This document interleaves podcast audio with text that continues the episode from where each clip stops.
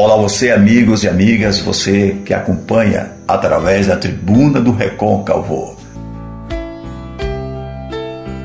Hoje a gente vai tratar de um assunto chamado julgamento. O julgamento vem do verbo do latim julgare, ou seja, a arte de julgar o outro. Nós humanos, a gente julga por natureza, natural e normal. Existem julgamentos que matam, né? existem julgamentos que eliminam. E aí eu posso te dizer, né? O eu, o tu e ele. Então, antes de pensar em julgar, sabe um pouco, conheça esse outro. Talvez se você fizer isso, conhecer, você vai pensar no julgamento. Sabe por quê? Tem julgamentos que matam. Tem julgamento que elimina.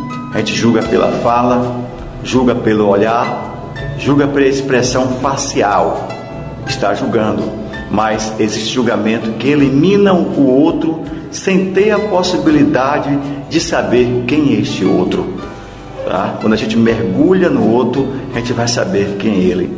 Julgamos pela capa, julgamos pelo rosto, julgamos como ele é, ele se apresenta ser, sem ser como ele se mostra para você, que a aparência do ter. Esquecemos justamente da parte interna, quem é esta pessoa.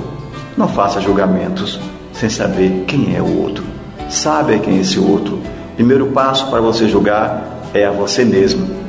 Né? Faça uma autoanálise de você mesmo para depois saber quem é esse outro. Bom dia, fique com Deus.